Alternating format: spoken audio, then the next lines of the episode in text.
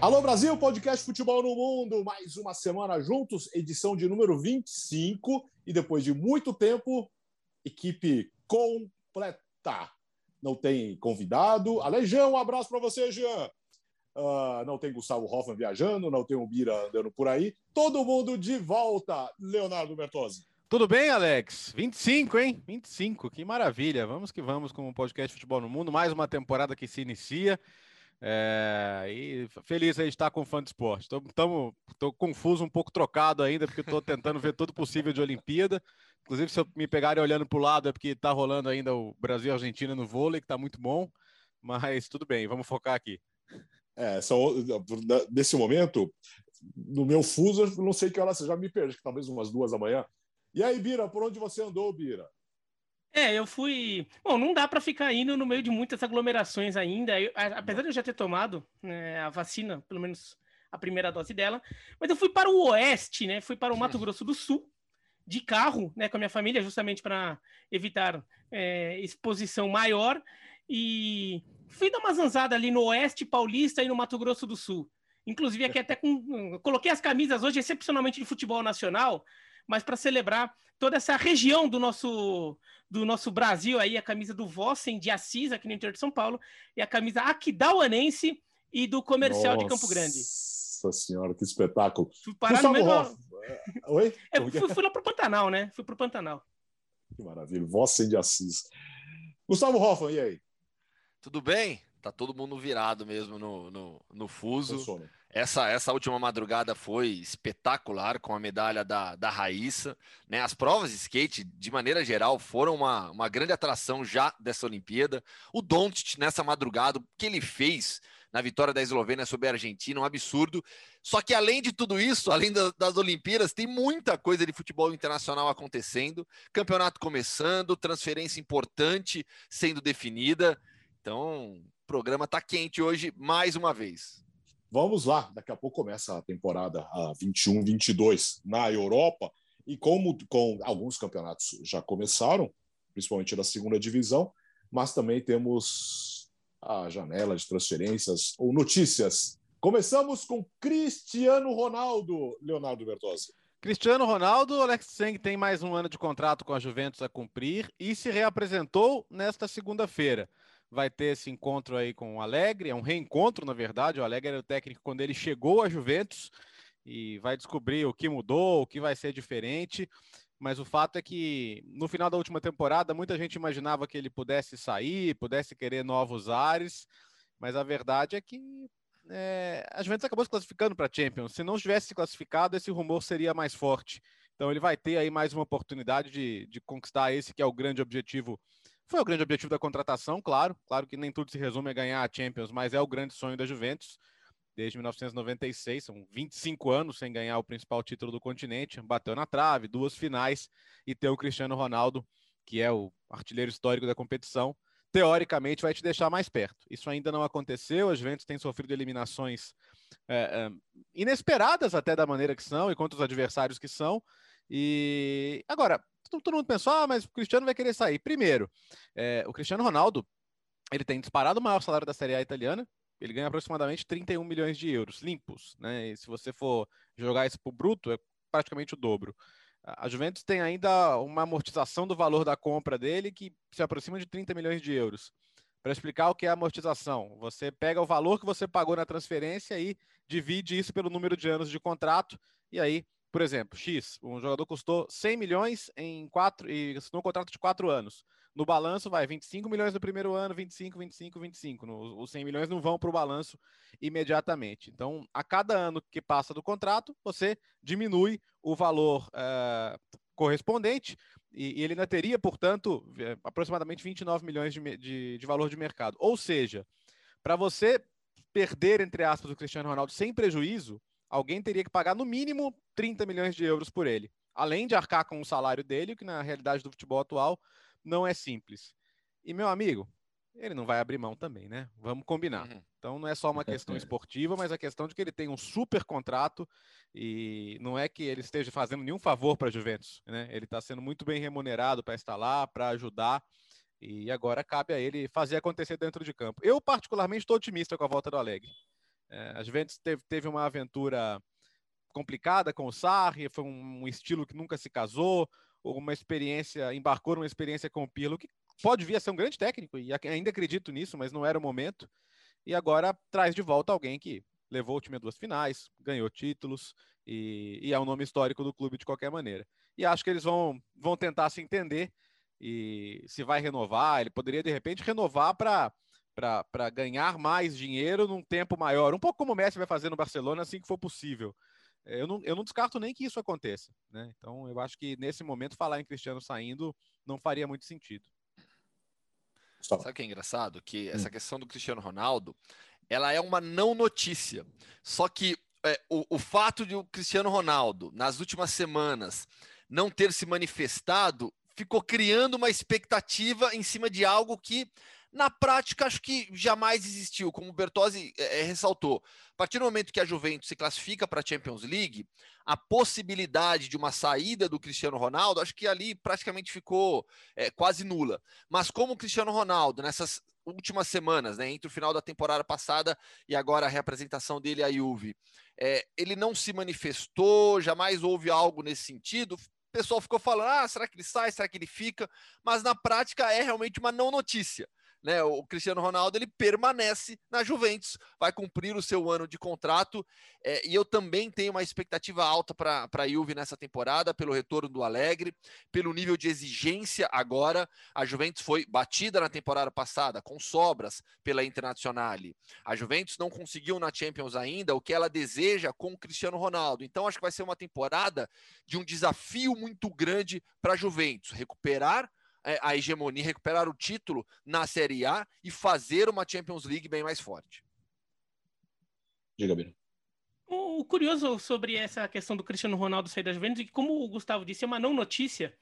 É. Foi, foi só uma especulação sobre uma possibilidade de algo acontecer que, na verdade, não houve notícia é, concreta indicando que isso, que isso aconteceria, mas é que o mercado para o Cristiano Ronaldo e também para o Messi que estava para sair do Barcelona, é, chegou a, a, anunciar que sairia do Barcelona, o mercado para eles não, não estava muito não está muito bom. É, é incrível, né? Que os dois melhores jogadores é. do século talvez, é, talvez não, com certeza, dois dos maiores jogadores de todos os tempos, para alguns até os dois maiores, é, eles estão sem mercado hoje. Mas não é porque não tem time querendo eles, mas o cenário do mercado não é favorável para uma contratação como essa, porque os times perderam dinheiro por causa da pandemia, então eles não estão com dinheiro para investir. E uma contratação dessa é uma contratação muito cara.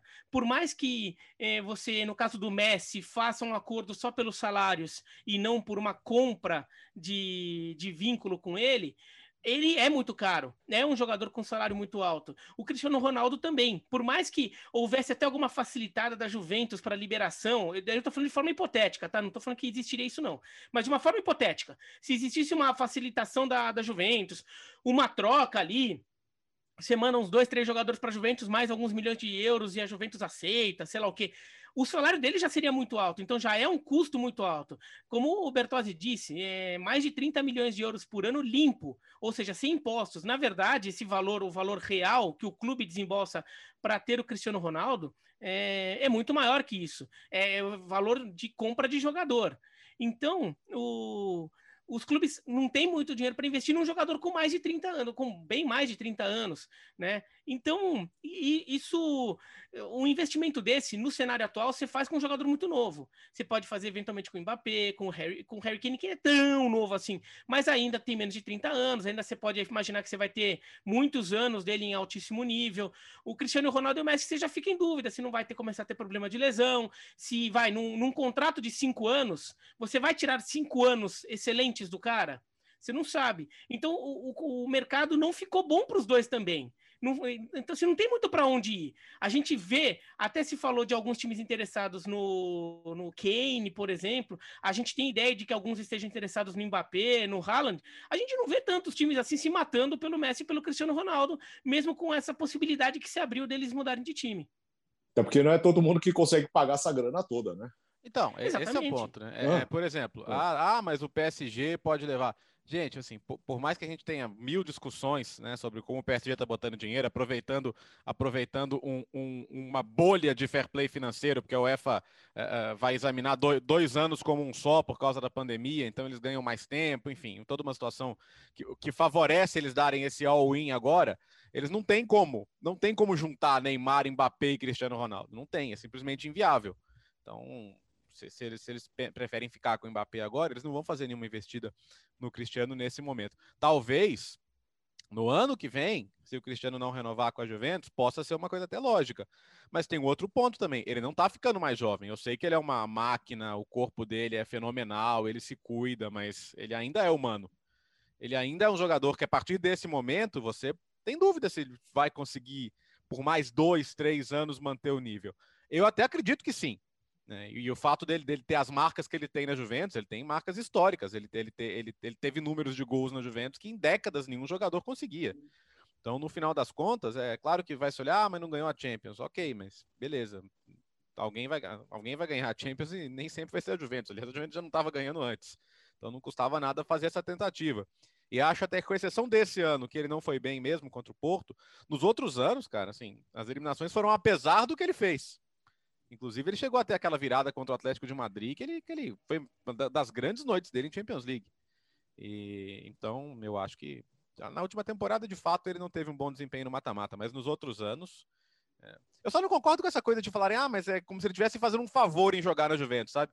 Como se ele fosse muito maior do que o clube. Aí eu acho. É, aí, mas isso é muito de fã-clube também, né? Eu vejo, eu vejo que muita gente tem um hate aí na, na Juventus, em todo mundo que trabalha lá, nos outros jogadores, porque acham que tá todo mundo lá para fazer o Cristiano brilhar. E não é por aí também, né? Você pode odiar a Juventus à vontade, mas você não precisa ignorar o fato muito... de que é um dos maiores clubes do mundo. Entendeu? né? Assim, a pessoa, o torcedor tem direito de não claro. gostar. Mas assim, não, vamos manter um pouco o pé no chão. É um dos maiores clubes do mundo. Pronto. Uh, Gustavo Hoffman, bom, vamos aguardar novidades nos próximos dias. Agora vamos para a Inglaterra. Bom, falou-se muito nas últimas semanas e agora veio praticamente a confirmação do Varane no Manchester United. Pois é, né? A gente também tem que aguardar os as próximas horas ou próximos dias, né? Até é, traduzindo o que escreveu o Fabrício Romano, que hoje em dia é o principal jornalista que cobre transferências de futebol no mundo, e ele publicou na manhã dessa segunda-feira que o acordo entre Manchester United e Real Madrid pela transferência do Rafael Varane está muito próximo de acontecer. Pode ser nas próximas horas ou nos próximos dias. É, é engraçado que, olhando assim por cima, as primeiras reações em redes sociais é de um, um, sentimento assim do torcedor do Real Madrid, pô, ainda bem que o Varane vai embora, ainda bem que, que ele não vai continuar no Real Madrid. É, já o United eu vejo uma empolgação, os torcedores do United uma empolgação. Eu gosto, eu estou muito mais é, do lado dessa empolgação do que o contrário. Eu acho que o Varane não teve uma grande temporada no Real Madrid, isso é fato, mas ele é um jogador de 28 anos apenas.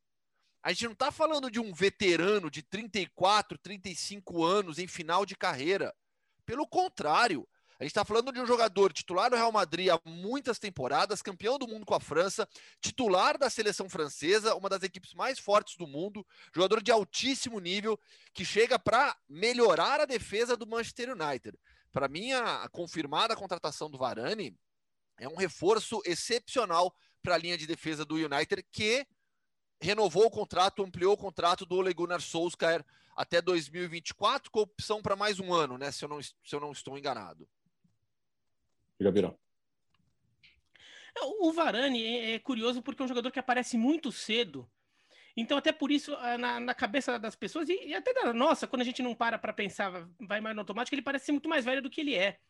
Porque o jogador que aparece muito cedo, a gente está há muito tempo falando no Varane.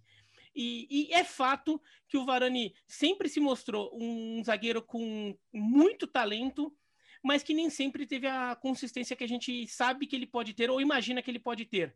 Então, por isso também muita gente já pegou um pouco a imagem de foguete molhado no, do Varane, foguete alguma molhado. coisa assim.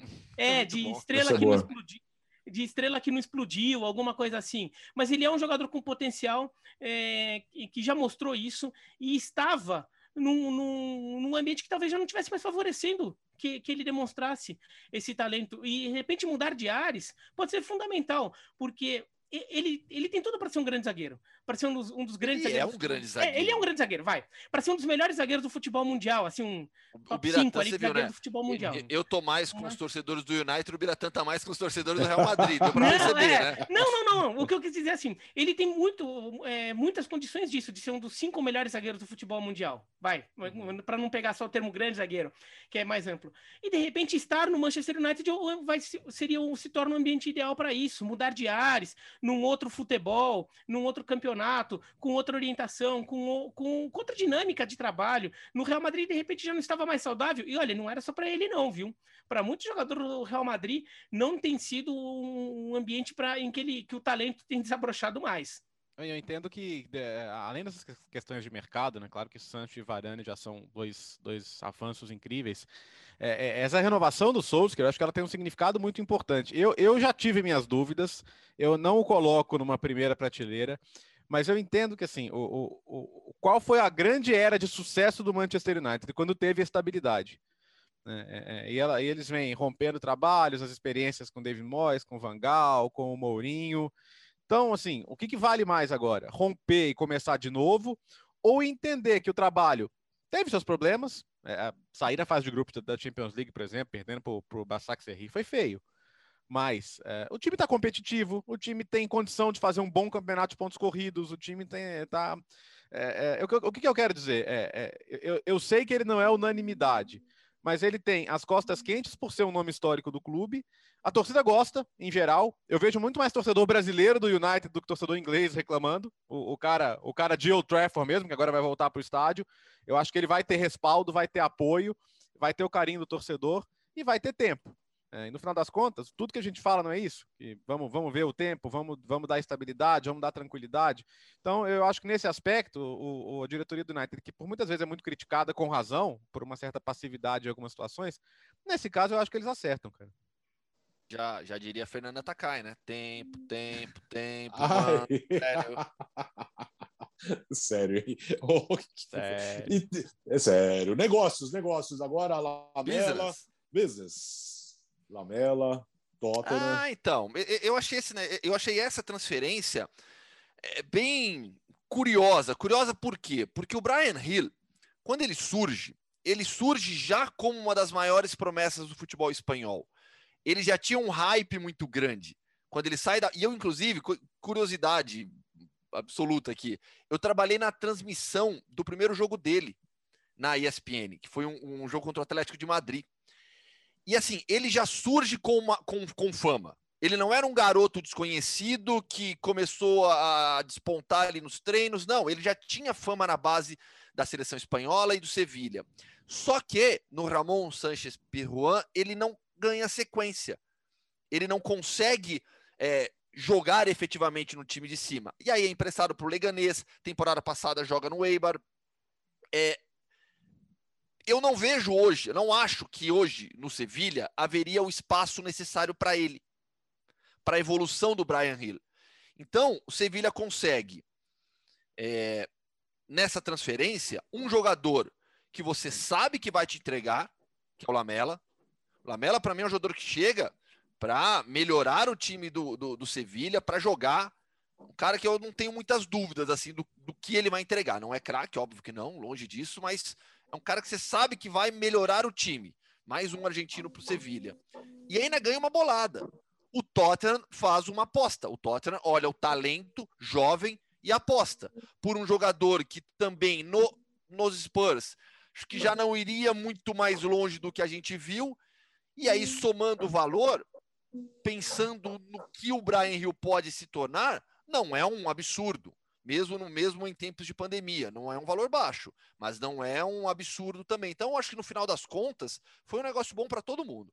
Mas, ô, Gustavo, eu, o que é interessante é que eu, eu, vejo com essa negociação algo que no primeiro momento é, vai dar uma sensação de que o Sevilha se deu melhor que o Tottenham. Porque Também o Sevilha, na negociação, o Sevilha consegue o seu presente E o Tottenham tá tentando o seu futuro. De repente, o Brian Hill lá no futuro estoura, vira um craque, e daí a gente até percebe, nossa, Tottenham deu um uhum. golpe no Sevilha. Mas e o Sevilha deixou passar o cara, jogava demais e estava ali, eles ficavam emprestando. Mas hoje, a sensação inicial é que o, o, o Sevilha já compra um jogador para ser titular e solução, ou solução não, mas para fazer ser um membro importante do seu time já nesta temporada, e o Tottenham vai ver o que consegue do Brian Hill em algumas temporadas, né? Não só nesta, é, nesta primeira primeira. Mas essa é, é, é, a impressão inicial, mas de fato faz sentido para os dois times. Mas é por isso Porque que o, é, é, Biratã, por é, isso você que não tinha mais que ficar rodando o, o rapaz é, lá. E, e, o Tottenham é, já sabe também que o Lamela para lá, é para ele é um bom jogador, tudo, mas também já sabe até onde vai a entrega dele. É, não, o Lamela é um, jogador muito talentoso, mas muito irregular no Tottenham. Ele pode fazer uma, uma argentinada boa ali, né? O Campos, Papo Gomes, Lamela, dá barulho, cara. O Sevilha, eu acho que vai se dar bem. E, e o Sevilha consegue hoje um modelo virtuoso, que é o autofinanciamento. Essas negociações. O, o, o, Monte é, o Mago que é, não deu certo na Roma, paciência, mas nas, nas duas passagens dele pelo Sevilha, porque ele consegue potencializar jogadores, fazer dinheiro, reinvestir. A venda do Reguilon, talvez, não sei, o primeiro ano do Reguilon foi de adaptação, foi razoável. Talvez ele tenha sido vendido até mais do que ele vale, no momento de hype também em cima dele. E, e como a gente não sabe o que vai ser o Brian Hill, talvez tenha sido uma pechincha pro Tottenham, talvez tenha sido um grande negócio pro é. Sevilla. Não sei, eu, eu, acho ele muito bom jogador de fato, mas não dá para saber ainda o tamanho que ele vai alcançar. Ele tem potencial, sem dúvida tem. Então acho que é isso que é bacana, né? O Sevilla hoje consegue incomodar, consegue estar tá sempre chegando, consegue agora estar tá em Champions League. Né? Hoje em dia, no começo do Campeonato Espanhol, você fala. É, que, que, não é um, Big Four, assim como já existiu na Inglaterra, mas você sabe que o Sevilla é favorito para estar entre os quatro. Você não tem muita dúvida disso.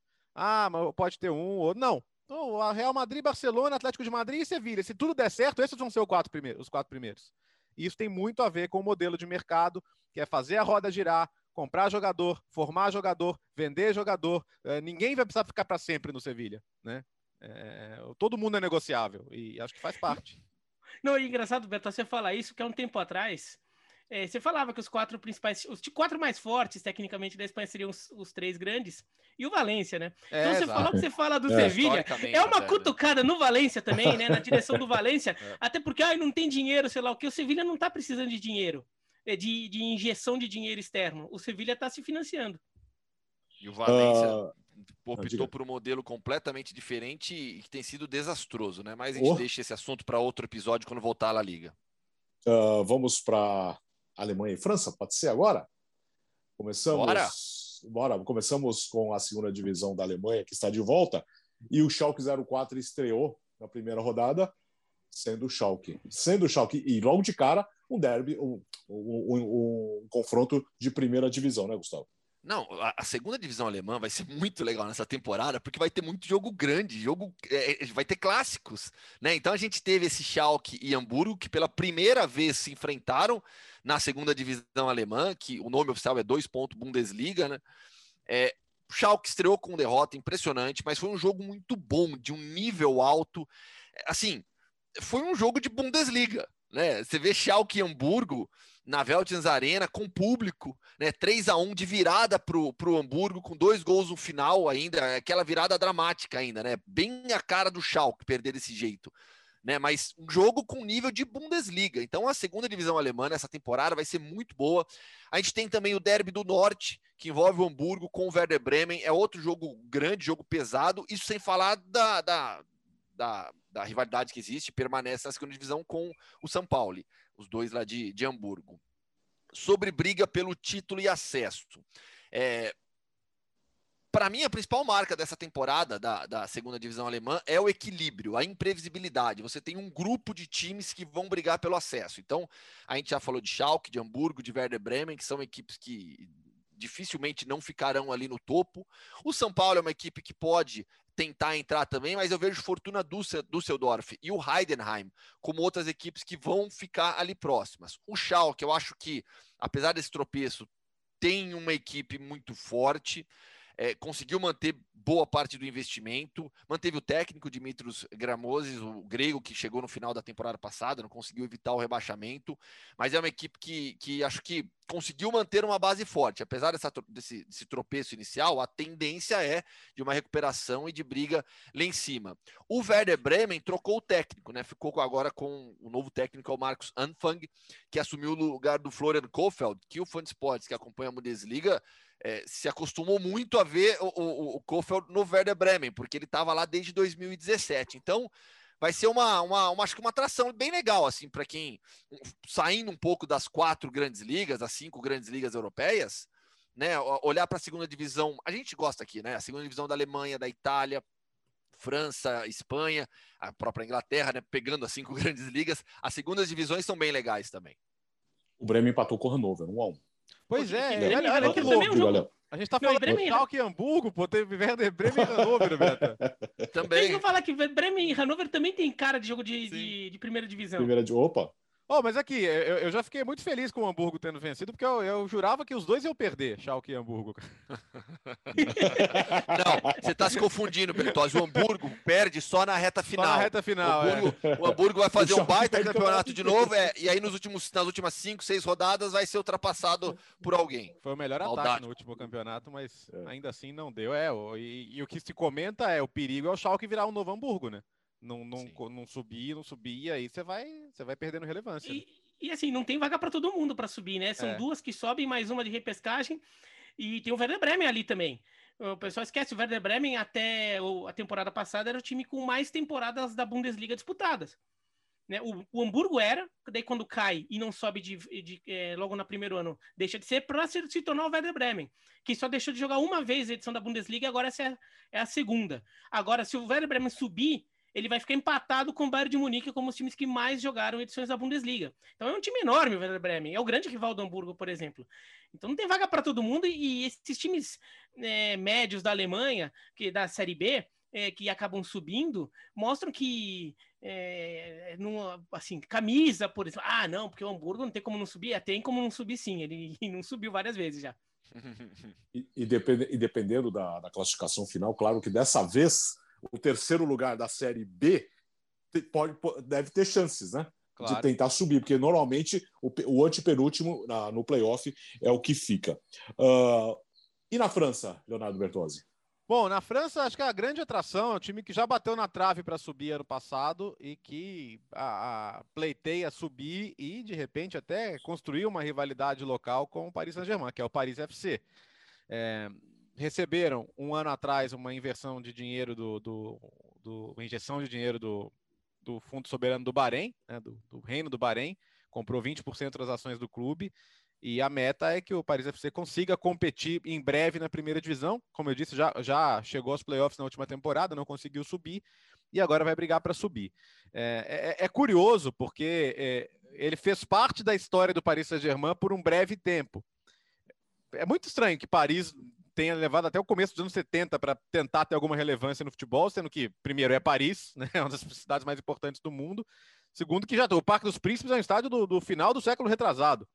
Então já tinha uma, um super aparelho esportivo lá, e, e existe a fusão com o Saint-Germain, que é um clube da região metropolitana, só que em Paris não aceitam bem isso. Quer dizer, por que, que Paris está fomentando um time que não é de Paris? Capital, sei lá, pode, pode, posso falar que é de Guarulhos, o Biratã Saint-Germain, alguma coisa assim? É, Saint-Germain é bem colado. tá, Saint-Germain é, é, bem, é, bem, coladinho, mas de fato é outra então, cidade, é como se é, fosse... Então, aí a ideia, peraí, a gente, a gente vai fundir o time de Paris com o time da, da, da, da região metropolitana que, que, que, nem representa exatamente Paris. Então, o, o, o, eles decidiram refundar o Paris FC é, é, e, e, o Paris Saint-Germain recomeçou de baixo. Só que aí o, o Paris Saint-Germain conseguiu subir, e o PFC, o Paris PFC se estabilizou nas divisões inferiores e o Paris Saint-Germain virou a potência que virou. Então não é nem que o PSG já começou do tamanho que ele conseguiu hoje. Aliás, a gente já discutiu isso em outras, em outras ocasiões. O PSG ganhou o tamanho que ele tem hoje, mais recentemente com, com, com crescimento dos investimentos, embora não signifique que não tivesse tido sua relevância nos anos 80 e 90 quando conquistou títulos. Mas é, é, é uma perspectiva, sim, de, de, de, de subir. É, é, esse, esse, futebol alternativo de Paris é muito rico, né? Tem o QTI, tem o Red Star, que a gente até. O Gustavo comentou o jogo da Copa da França na temporada passada, Sim. né? Que foi muito legal, que foi e que tem E que tem uma rivalidade inclusive é ideológica, ideológica é. com Sim. o Paris FC, né? E, Porque e... o Red Star é um clube a cuja torcida tem é, vínculos é, mais progressistas, de esquerda. O Paris FC já é o contrário disso. Então tem uma rivalidade bem legal entre o Red Star e o Paris FC. Inclusive tem uma questão de aproximação de setores que estão sendo alijados do, do PSG, porque é claro que o PSG é, é, tenta, tenta se descolar da imagem de alguns grupos de, de extrema direita que existem dentro. O universo ultra existe, né? De, é. de uma maneira geral. A gente viu recentemente o caso da Lazio lá com, com o Rissai que foi uma aberração, né? E, e, enfim, a Lazio não tenta se descolar disso o suficiente, mas muitos clubes tentam. Né? Então a gente não quer vocês aqui. Então esses caras meio que são empurrados até para o próprio Paris FC. É, existe uma, uma não, não é, eu falo que é uma minoria, mas é, existe uma aproximação por afinidade, nem que seja para ser o segundo time local. Agora é claro, se o, se o Paris FC cresce o suficiente, aí vai deixar de ser o time ideologicamente simpático para virar o rival. Né? Então isso pode acontecer porque existe um, um processo sendo feito de investimento. É, o Paris FC tem até uma questão regional na cidade em relação ao Red Star. O Red Star é o time do norte e o Paris FC é o time do sul da cidade. O Red Star também ficou muito vinculado à comunidade argelina, à comunidade árabe em geral. Uhum. Até as cores do Red Star são as mesmas da Argélia, são. né? É, é, verde, é, é, vermelho e branco. O, o Paris FC é, o uniforme é muito legal. Apesar do nome, é verde o uniforme, né? Tem uma estrela mas o, reserva, o, reserva é não, é verde. É, é, é, tem a estrela vermelha, né? Mas o uniforme titular é verde, o reserva é, é vermelho e branco. E o Paris FC vai então tem esse dinheiro do Bahrein que está entrando é, desde a temporada passada, mas a compra mesmo foi finalizada pouco antes da temporada começar. Então, é, ainda não tinha uma coisa muito desenhada, o Paris FC acaba não fazendo tantos investimentos quanto se imaginou, e mesmo assim brigou para subir, né? Vai na repescagem.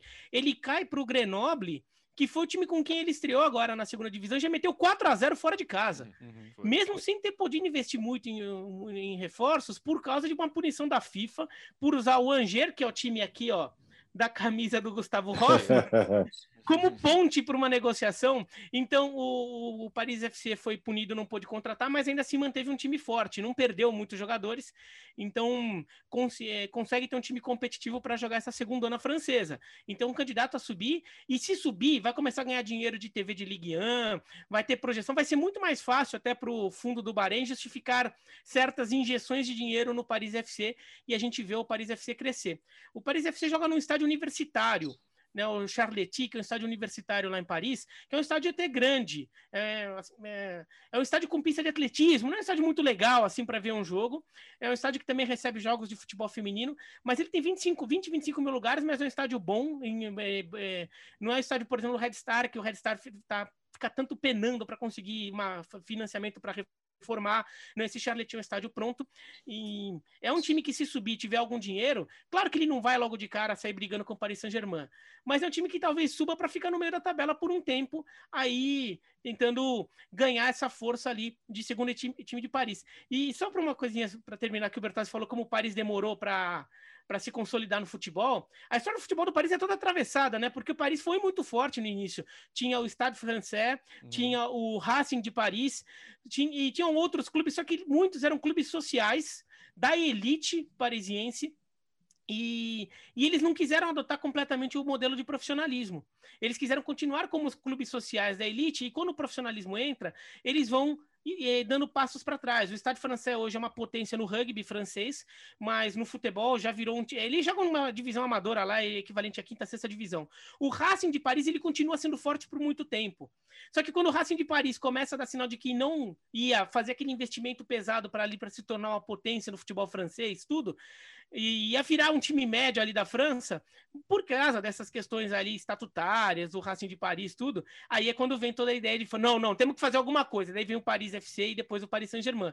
E o Racing de Paris continua, né? O Racing de Paris, ele deu uma sobrevida no final dos anos 90, recebeu um dinheiro da Matra, que é uma, uma fábrica de motores lá na França, é, que já teve equipe de Fórmula 1. O o Racing de Paris cresce, contrata o Francesco, ele contrata o Ginolá, contrata um monte de cara, o, mas o time era uma confusão só, acaba rebaixado, daí tira investimento e o time está na quinta divisão hoje de novo. Uh, aliás, a Ligue 1 começa dia 6 de agosto, no comecinho do mês, 6 de agosto, mais uma atração dos canais esportivos Disney. Você vai acompanhar nos canais ESPN, canais Fox Sports e também no Star Plus a partir do dia 6 de agosto. Ou seja, falta muito pouco para a volta dos campeonatos. Vamos fazer um giro pelos campeonatos nacionais? Uh, isso não é isso não é o momento ainda da vinheta, né? A vinheta é depois, né? Ah, é, vamos... tá, tem um momento, tem um momento que é mais ainda Mundo então, Hoffman. Então é, vamos, é, é, mas, é, vamos esperar um pouquinho. Então vamos começar por onde? Pela, pela sua querida e amada Rússia, Gustavo? Racia! Grande abraço para Rafael Oliveira também. Ô, Rafa. Vamos lá. Ah, a voz do Russão, hein? Russo. É, agora o Rafa é Russão, vambora. É, é e a Luísa fica vendo ele na, tele, na televisão. Tá, então, tava lá vendo é, mesmo. Começou cedo. Campeonato Russo começou nesse final de semana. É, o Zenit é o atual tricampeão, é o grande favorito ao título, equipe comandada pelo Sergei Semak. É engraçado que é, o, o, muitos dos técnicos hoje do Campeonato Russo são os jogadores de quando a gente transmitia o Campeonato Russo nos canais ESPN. Então, você tem o Semak hoje, que é o técnico do, do Zenit, atual tricampeão, como eu disse, estreou com vitória, fez 3 a 1 no Kimki, que é uma equipe da região metropolitana de Moscou, é, é Guarulhos, de, Guarulhos de Moscou, tá? De é basicamente isso. Tá? Fica ali na região metropolitana. No Zenit, o Wendel e o Douglas foram titulares e devem ser titulares essa temporada. Malcolm está com a seleção olímpica, mas é, é, o grande favorito, é o melhor time. Acho difícil o Zenit perder o título dessa temporada. Outras atrações do Campeonato Russo. Spartak Moscou com o Rui Vitória como técnico. Acho que vai ser uma experiência bem legal para a gente ver o que, se vai dar certo, como que vai ser o Rui Vitória na Premier League. O Benfica Russa. na Champions agora. Exatamente. Isso vai ser, esse, esse confronto vai ser bem legal. É, falando de ex-jogadores da nossa época, né, o, o Semac está no, no Zenit, o técnico do CSKA Moscou, efetivado né, para essa temporada, ele já tinha assumido interinamente na temporada passada, depois que o Vika Olic, outro jogador da nossa época, caiu, Alexei Berezutsky, né, da famosa linha de defesa do, do, do CSKA. O Akin Fev tá jogando ainda, né? Não, o Zagoyev meteu gol, Gustavo. É, o Zagoyev é monstro, né, pô? Mas daquela linha de defesa, o, o Ignashevich parou de jogar, o Vassili Berezutsky, que é o irmão gêmeo do Alexei, também parou, e o Vassili Berezutsky, os dois Berezutsky trabalhavam no CSKA, estavam né, na comissão técnica, é, ante, nas comissões técnicas anteriores. Antes do Olit, é, o técnico do CSKA era o Viktor Goncharenko, Viktor Goncharenko. Quando ele foi demitido, o, o Vassili Berezutsky saiu com ele e o Goncharenko hoje em dia é técnico do Krasnodar, que é outra equipe para a gente ficar de olho, porque o Krasnodar já se estabeleceu há muito tempo como um time que briga pelos títulos da Rússia. O Krasnodar ele é de um milionário local, Sergei Galitsky, que tem uma, uma rede de, de lojas, é como se fosse uma rede de supermercados, tá? Gigantesca, na Rússia e ele investe muito dinheiro dele no, na, na, sua região, né? Em Krasnodar, no Krasnodar, e o Krasnodar já se estabeleceu. E, e, Krasnodar... Diga. Não, só ia, só ia reforçar que o Krasnodar já fez umas pré-champions aí com, complicadas aí pro pessoal, né? Sim. né? Já eliminou o Porto. Tá, não, tá acostumado já a jogar, né? E gastou agora 20 milhões de euros no Córdoba. Aliás, eu achei um negócio espetacular pro Hertha Berlim. Arrancar 20 milhões no John Córdoba Pô, a hora que eu, quando eu vi o negócio, falei, caramba, 20 milhões de euros. O Hertha negociou muito bem com o Krasnodar, que, como eu disse, é uma equipe que vai brigar aí, aí no topo. E o Goncharenko, que é o técnico do Krasnodar, tem o, o Vassili Berezutsky como um dos seus assistentes. Uh, e a Ucrânia? Ucrânia. O campeonato Ucrânia é, claro, com o Shakhtar Donetsk, que venceu na primeira rodada. Não, e na, e na Ucrânia, o Bertozzi, por exemplo, está de olho no campeonato ucraniano nessa temporada. Tô, tô, primeira rodada. Tá? Exato. Primeira rodada come, começou. Na, a, a primeira rodada está bem espalhada já, tá? Ela começou na sexta-feira, empate em 1 a 1 Lviv e Mariupol. E ela vai até quarta-feira, quando a gente terá Dinamo Kiev e Minai. Dinamo Kiev, atual campeão, impediu pentacampeonato do Shakhtar Donetsk. Dinamo Kiev do Mircea Luchescu. Eu ainda acho estranho falar isso, né? Dinamo Kiev do Mircea Luchescu, mas é, mas é a realidade hoje. Vai brigar pelo título com o Shakhtar Donetsk do Roberto De Zerbi, técnico italiano, ex-Sassuolo, que assumiu o Shakhtar, é, estreou oficialmente nessa vitória no final de semana por 2 a 1 sobre o Ingulets. Dodô, Marlon, Alan Patrick, Michael e Pedrinho foram titulares, TT, Marcos Antônio e Vitão saíram do banco. Segue uma equipe com muitos brasileiros, mas eu tenho curiosidade para ver a longo prazo qual será a política de, de, de mercado do Shakhtar Donetsk com o Dezerbe agora. Só para arredondar essa questão do ucraniano. É, houve expansão do campeonato nessa temporada, subiu de 14 para 16 times algumas equipes do leste da Ucrânia seguem sem poder atuar em casa por conta da guerra com a Rússia, a guerra no leste da Ucrânia desde 2014. O principal caso, o caso mais notório, é o Shakhtar Donetsk, que segue sem jogar em casa. As equipes de Donbass não podem é, mandar seus jogos do campeonato ucraniano. Uh, Léo, e a Bélgica? Pois é, o Belgão começou também, o Belgão com transmissão aqui do, do das plataformas Disney, né? Tivemos na sexta-feira alguém com o Standard Liège, alguém que empatando no finalzinho. E, bom, o Belgão tem muitas atrações. Primeiro que vários jogadores revelados lá acabam despontando, até porque se a seleção belga hoje é forte, é porque o futebol belga revela muitos jogadores. O próprio Genk, né? Você pensar em Kevin De Bruyne, em, em Courtois, em vários jogadores importantes saíram de lá. Uh, alguns não belgas também que eles compram e, e, e, se destacam, o próprio Koulibaly, o Miley, que foi um dos destaques da Euro, agora está na Atalanta, Dinamarca, uh, jogou lá também, então é um clube que revela e prospecta bem. Na última temporada aconteceu uma coisa doida, por causa do regulamento do Campeonato Belga, que não é o turno e retorno tradicional. tem fase final e é uma coisa meio bizarra, porque os, os quatro primeiros vão, jogam um, entre eles turno e retorno, só que eles carregam os pontos da fase de classificação pela metade. Então todo mundo joga com todo mundo, né? São, são 34 rodadas, é, 34, são, são 118 times, isso. E aí os quatro primeiros ainda se enfrentam. Na temporada passada, o Bruges ganhou a fase de classificação e, e o Genk estava 20 pontos atrás. Diminuiu para 10. Na fase final, o Bruges só ganha um dos seis jogos, o Genk faz 16 pontos em 18, eles acabam empatados e o Bruges é campeão no critério de desempate. Então, quer dizer, não desanima não, porque tudo pode acontecer ainda numa fase final do campeonato belga. E curioso para ver o Anderlecht do Company, agora na segunda temporada dele como técnico efetivo, o Anderlecht que na, na, tinha ficado fora de competição europeia na outra temporada, agora está na Conference, é, mas é uma potência do futebol belga que andou muito mal. Então, o, o Genk conseguiu um certo protagonismo e já no final dos anos 90 já, já conseguia bons resultados e beliscou um título aqui ou ali, mas o Anderlecht, como grande potência, como time que tem título internacional também no futebol belga, precisa fortalecer também para dar uma competitividade ao campeonato. Uh, e a Áustria?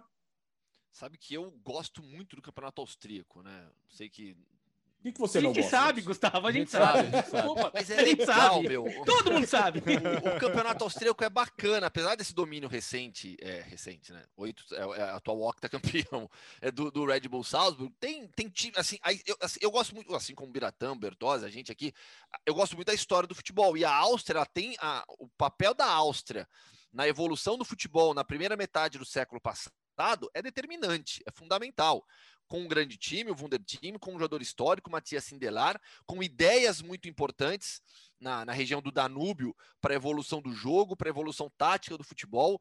É, a Pirâmide Invertida é um livro fundamental para todo mundo e fala bastante sobre essa questão da importância austríaca também. Mas vamos lá, começou nesse final de semana o Campeonato Austríaco também, a Bundesliga austríaca, o Red Bull, que é atual octacampeão, começou com vitória sobre o Sturm Graz fora de casa, 3 a 1 é, alguns, acho que assim, o Red Bull ele vai passar nessa temporada por uma transição, porque ele é, de, alguns jogadores mais experientes saíram, André Ramalho, por exemplo, o zagueiro brasileiro foi para o PSV. A equipe está muito jovem para essa temporada, segue apostando nos jovens, mas é, esses garotos estão como possíveis protagonistas. Então, já na estreia, o Carinha DM, que marcou dois gols, ele tem só 19 anos. Né? E ele tem uma história muito legal, porque ele é alemão, filho de pai nigeriano e mãe romena. Fez dois gols já nessa estreia. O parceiro de ataque dele foi o Benjamin Sheshko, jogador de 18 anos apenas. Além deles, Brandon Aronson, americano, talentoso demais, 20 anos só. E o, o, o Salzburg levou para a Áustria nessa temporada o Nicolás Capaldo, que foi um garoto que surgiu bem demais no Boca, foi uma belíssima aposta do Red Bull. Acho que o Capaldo vai evoluir demais no futebol austríaco. E o Red Bull trocou de técnico, Jesse Marsh foi para o Leipzig. E o legal da estrutura da Red Bull é que eles assim meio que é, é, respeitam a sua, é, os passos que você dá nessa hierarquia, de, por mais que não seja oficial, né? Mas então, por exemplo, é, o novo técnico do, do, do Salzburg é o Matthias Jaisley, que era técnico do Liefering. O Liefering é o time B, aí sim, oficial, é o time B do Red Bull Salzburg. É a, é a base do Salzburg, onde ele aproveita os garotos e vai. Muitos brasileiros passaram por lá, o próprio André Ramalho, o Bernardo, que ficou de, em definitivo agora no Salzburg também, vindo do Brighton, tinha, tinha sido emprestado na temporada passada, foi comprado agora de novo né, em definitivo. Então o Bernardo continua no, no, no, no Salzburg e o Liefering é o clube base. O Matthias Jaisley, que assumiu o Salzburg, saiu do Liefering, ele substituiu o Jesse March, que foi para o Leipzig. E o, o no, no, no Liefering, o René Aufhauser, que era o assistente do Matthias Eisley, assumiu a equipe. E no caso do Aufhauser, é, é uma história legal também, porque ele foi jogador do Salzburg antes e durante já o período de Red Bull, né? Ele viveu ali o, é, é, o período de vacas magras e depois viveu já a ascensão do clube como Red Bull. Rapid Viena e Lask Linz serão os principais adversários do Red Bull nessa, nessa luta pelo Enia Campeonato Nacional. Uh, tá preparado aí, Léo? Vamos rodar a, a, a vibrante, emocionante tá, vinheta? Tá, o vôlei tá bom também. É, é, é, é demais. Mundo Hoffman! Meu Deus. Vamos lá. É diferente toda semana. É, é inconsistente, né? É. é, então. Eu separei assim: tivemos jogos de ida da segunda fase qualificatória da Conference League. Nessa semana é, serão definidos todos os classificados para a terceira fase qualificatória. Jogos nessa terça e quinta-feira. É um jogo, só se não me engano, nessa terça, todos os outros na quinta-feira. Algumas curiosidades que eu separei.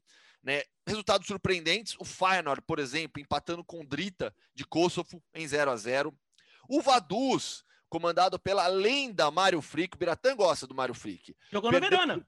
Exato, perdeu por 2 a 1 para o Uipes, que é um clube grande da Hungria. É, o Vaduz é um caso curioso também. Por quê? Porque é, o Vaduz é de Liechtenstein. Só que Liechtenstein é, é a única federação vinculada à UEFA que não possui um campeonato nacional. Seus clubes jogam é, na estrutura do futebol suíço, mas tem a Copa de Liechtenstein.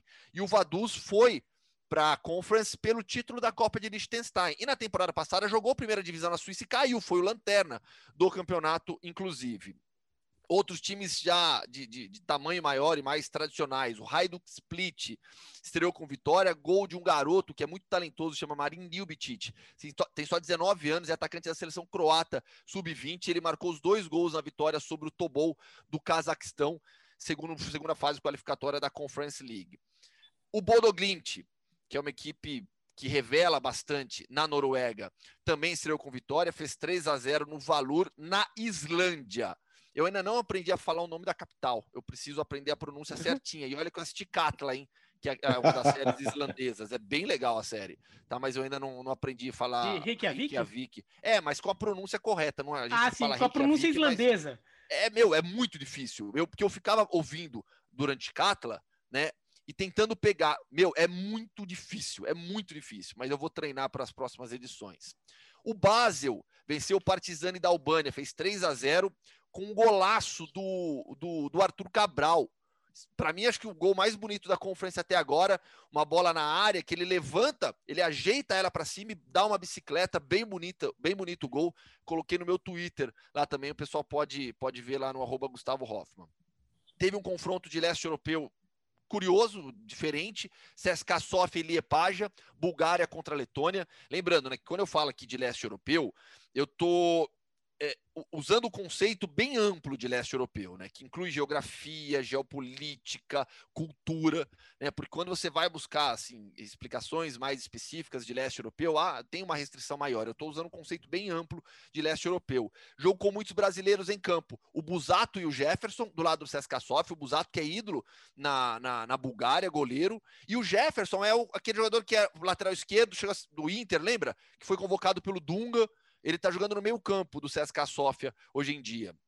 No, no Liepaja, da, da Letônia, Dodô, um atacante, já está há muito tempo jogando fora, e o Marquinhos Pedroso, lateral esquerdo desse Figueirense, que estreou, inclusive nesse jogo, pela equipe letã. O, o Marquinhos Pedroso tem uma trajetória sensacional, meu, assim, eu, eu gosto, eu falo com ele direto, né? Como eu já fiz algumas entrevistas com o Marquinhos, eu, a gente bate o papo de vez em quando. Cara tá conhecendo todo, todo o leste da Europa. Ele estava na Romênia antes de ir agora para a Letônia. É, Vitória Pilsen, outro time é, que, assim, o fã de esportes conhece bem dessa de, de, Champions League, de Europa League, jogou fase de grupos dessas duas competições, fez 2 a 1 no Dinamo Brest de Belarus. É, ele foi só o quinto na temporada tcheca, por isso que está jogando a Conference League. Você não vai Bom falar do, do. Pera aí, não, pera aí. Não, ah. você, não vai, você não vai falar da vitória do, do, do Interclube des Caldes de Andorra? Eu, eu, não, não, eu não deixei ela separada aqui, eu Pô, deixo não, você. Mas foi o grande do... resultado da rodada. Eles foram lá na ah. Albânia, ganharam os 2 a 0 A Andorra tá, inclusive, subindo no coeficiente, tá? De repente, de repente até sai daquela pré-preliminar da Champions lá, daquela microfase lá. Poxa vida, tô decepcionado Isso que eles você, saíram da fase da primeira fase, Sim, né? Pois é. é o, o, é. o Interclube Descaldo já chegou da, da, do, da, do, da, do grande Ildefonso Lima, né? Que é o histórico, o jogador com mais tempo numa seleção nacional lá de Andorra. Mas tá bom, tá perdoado dessa vez.